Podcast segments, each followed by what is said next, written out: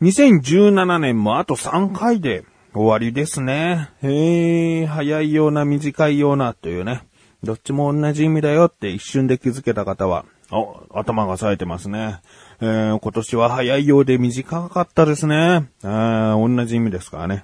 えー、ということで。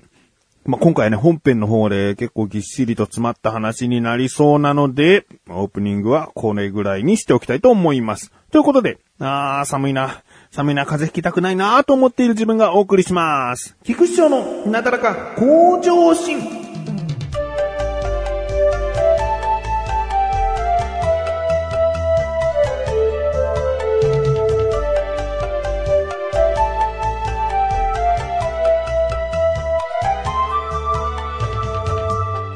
えー、今回はですね、久しぶりにメールが届きました。ありがとうございます。なだらかネーム、コーニーさんですね。えー、ひらがなでコーニーさん。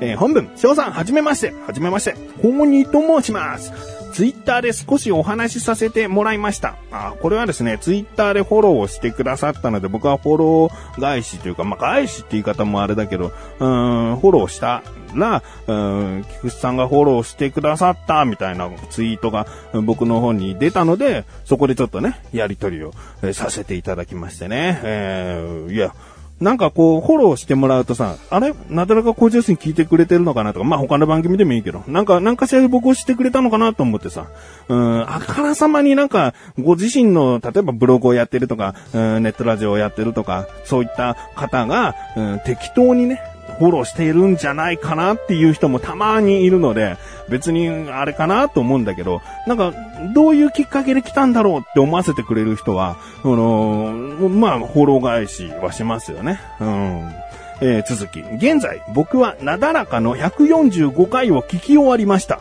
8年以上前。いやー、すごいですね。いやいやいや、あのね、今回この番組は574かななので、まあ、半分も来てないけど、145回、多分1回から聞いて145回まで聞き終わりましたと報告してくださってんですよね。やっぱこう、嬉しいな。過去からこう聞いてくださってね。いや、一気に145回も相当だと思うな。1回15分だから、今、どんぐらいなのかな今200回あたりなのかなうーん、あ、続きです。ですが、クッチレサーラジオが非常に面白いです。二人のダラダラとしたトークがたまりません。こちらもまだまだ序盤ですので楽しんで聞かせていただきます。えー、かなりの後追いになってしまっているので、いつの話してんだよ、このバカと大思いでしょうが何卒ご容赦ください。これからも楽しいラジオ期待しています。お体に気をつけて頑張ってください。ではでは。いやいや、あの、いつの話してんだよ、このバカっては全然思わない。まあ、そういう風にさ、もしさ、仮にじゃあいつの話してんだよ、このバカって思うような自分だったら、過去配信分を聞けるようにしてませんから。うん、まあいいや、500回から最近の分まで聞けるようになってればいいやとか、うん、僕はずっと常に第1回から聞けるようにしているのは、まあ、この番組を少しでも気に入ってくださって1回から聞こうかなと思う人がね、例えばほら、この番組って結構前回どの子の前回どの子のって話すときにさ、こう戻って聞かないとよくわからない時がああるから、うん、だからそういった方のためにさ、戻れるようにもう普通に第1回から聞けるようにしてるので、もうそれを聞いてくださっている人にいつの話してんだこのバカって言ったらね、うん、僕が悪いですから、うん、全然大丈夫ですよ。うん。えー、気になるのはですね、クッチレサラジオが非常に面白いです。いやいやわかる。いや、僕すごいね、クッチレサラジオのファンなんですよ。今もね、仕事中とかクッチレサラジオ流しながら作業したりしますよ、たまに。うーん。で、聞くとさ、あ面白いな、この二人って思うもんね。うん、知らない人がいましたらね、あの、クッチレスアラジオとね、えー、検索してみてください。ひらがなでクッチ、レスアラジオがカタカナですね。なんかメガネタマーニって男とですね、マッシュルって男とね、二人でやっている番組ですね。えー、まあまあ、そんぐらいね、いや、おめえだろってね、えー、メガネタマーニは僕なんですけど、うん、そんぐらいでもね、客観的に聞いて僕は、いや、もう終わった番組だからこそ言うけどね。いや、面白いなと思って聞いてますね。後半はちょっとこう、うん、不調な感じになってくるんですけどね。まあ、コーニーさんが今序盤だから僕の中での面白いって思ってるゾーンに入ってるのかもしれないけど、まあ、後半ちょっとね、んなんか変わってきちゃうかなっていうね。聞いている人によってね、あなんか雰囲気違うなって思う人もいるかもしれないけど。いやー、いいですよね。えー、口でさラジオでさ、まあ、マシルという男がいてね。で、この番組でもたまにマシルについて話したりしてるんだけど、ここ最近全然話出てないんじゃないかってね、思う人いるかもしれないんでね。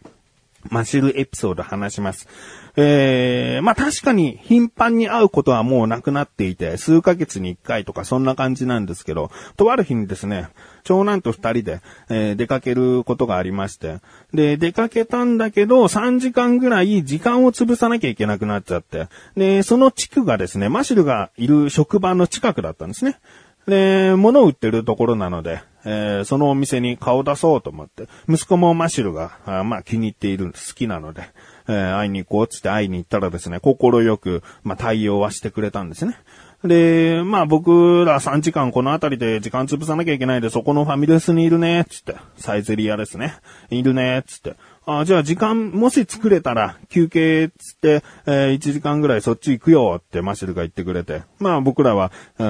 ん、息子と僕はですね、二人で先にサイゼリア入って、軽くご飯食べてですね、1時間ぐらいしてからかな、マシルがやってきて。で、休み時間取れたんで、つって。で、同じ席に座ってマシルが、こう注文したんですね。で、注文したのはミラノ風ドリアね。あと、ドリンクバーだけだったかな。さすがね、マシルでしょね。で、まあ、こっからですね、クッチレサーラジオもし続けているんであれば、こういう話をしてるだろうなっていう話なんですけどね。マシルがですね、あの子猫舌だっていうのは僕は知ってるんですけど、ミラノ風ドリアですって届いたのを、ぐっちゃぐっちゃにもうすぐ、もう全部をぐっちゃぐちゃにすんのね。で、まあ、ぐちゃぐちゃにする理由は暑いから。ね。まあ、食べてる間にもその他の部分が冷めていくようにぐちゃぐちゃにしているっていうことなんだけど、僕からしたら、まあ、1対1ならいいんだけど、息子がいると。いや、ぐちゃぐちゃにしてるっていうさ、ぐちゃぐちゃにして食べたら食べやすいのかとかなんかさ、そう思っても嫌じゃん。うーん、もうはっきり言うと、子供の前でその食べ方を見せるなっていうことをですね、マシルに言ったらですね、まずかったつって、まあね、それで子供に僕は一言こういう食べ方良くないんだよって後から言えばいいだけのことなんだけど、まあこういうエピソードがね、未だにこう、マシルと会えばあったりするのでね、口でサーラジオを続けていたら、うん、こういう話すんのかなとかね、うん、マシルといるたんびに思うね。いるたんびに思うけど、はっきり言えるのは、まだまだクッチレサーラジオは復活なんかできない。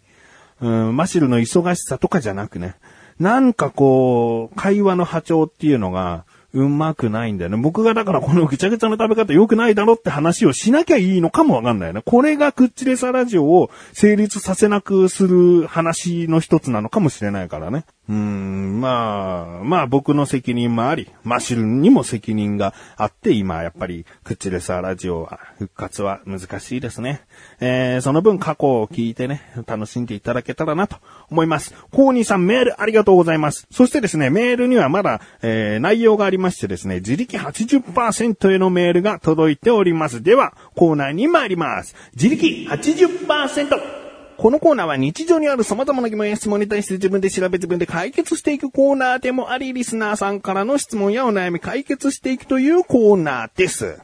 今回は先ほど申しました、えー、なだらかネームコーニーさんからの疑問です。最近寒くなってきてセーターを着ているんですが、ペイズリー柄ってありますよね。マガタマのような、魂のような太極拳の引用のマークみたいなやつです。あれって何の意味があるんですかね？どこかの民族の伝統的な模様？それを調べてもらいたいです。ということなんですね。えー、ペイズリー柄ってね、もう有名っていうか、知らない人はほとんどいないかもしれないね。うん、名前だけ聞くともしかしたらピンとこない方もいるかもしれませんが、僕の中でのイメージはバンダナね。えー、赤だったり黄色だったり青だったりのあのバンダナの、うん、イメージが強いかな。バンダナに書かれている模様として。うん、まあ僕はゾウリムシみたいななんか独特な形だなぁと、うん、確かに日頃思っておりました。さあ、今回の疑問です。ペイズリー柄の模様、一体何の意味があるの？ですね。調べてきました。ここからが答え。えー、まずね、ペイズリー柄の発祥というかね、そういったものを調べていかなきゃなと思ったんですけど、うーん、僕の調べる中でのよくある諸説ありなんですよね。だからこれが正解っていうのがですね、はっきりとは言えないんですが、おそらくこうなんじゃないかという発祥。えー、インドのカシミール地方、から使われていた伝統文様。まあ、文様。うん、模様と同じ意味だと思うんですけどもね、大体ね、えー、文様で、えー、スコットランドのペイズリー市でこの模様のカシミヤショールが大量生産されたことからペイズリーと呼ばれるようになりました。まあもともとは別の、まあその国での名前で呼ばれていたのかもしれないけども、全国的に今日本でもペイズリー柄って浸透しているのは、そのスコットランドのペイズリー市が大量生産したところからということだそうです。うん。で、まあこの模様がね、じゃあもともと何だったんだ、意味があるのかと。いうところですよね。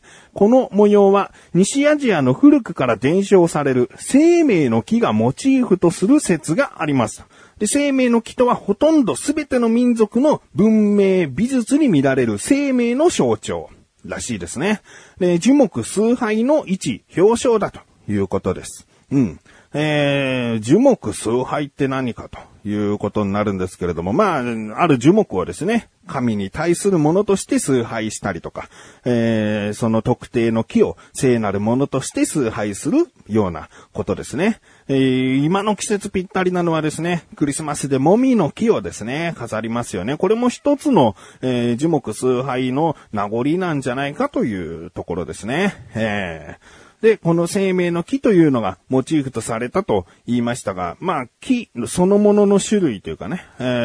ー、そういったものは夏目ヤシだったり、トネリコやボダイチュですね。そういった様々な樹木がモチーフとなっているそうです。うん。なので、まあ僕のゾウリムシみたいだなっていうのはちょっと違うかもしれませんが、実はこれも、まあ諸説ありということなので、まあ僕の中ではこの夏目ヤシとか菩提樹というところなんじゃないかなと思っております。うん。まあ、そこでですね、何の意味があるのかというところになるんですが、うん生命の木というのは、まあ、生命の象徴だというところなので、えー、まあ、生きていく上での、こう、活力になるような、そういった模様を考えたのかな。まあその民族だったり宗教だったりが、えー、崇拝する木を書かれたということなので、まあ直接的に今現代の、うん、僕らあたりがですね、うん、この模様に対しての意味を読み取るというところまでは難しいのかな。強いて言うなら意味はないと言ってもいいんじゃないかなということなんですよね。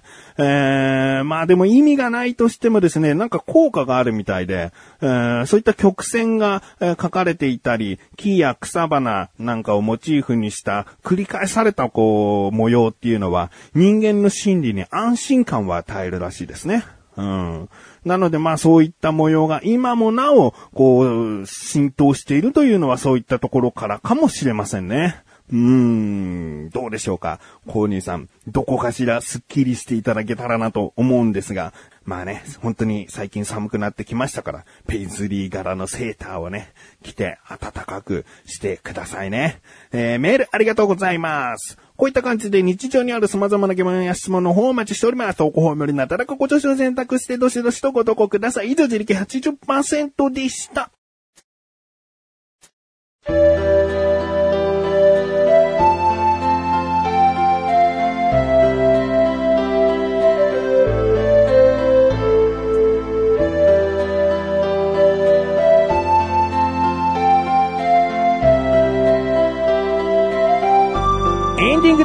そしてすぐお知らせです。このなだらかご女子が配信されたと同時に更新されました、菅井菊池のコンビニ侍聞いてみてください。今回は菅井からのおすすめ食品で、俺のシリーズの抹茶プリンですね。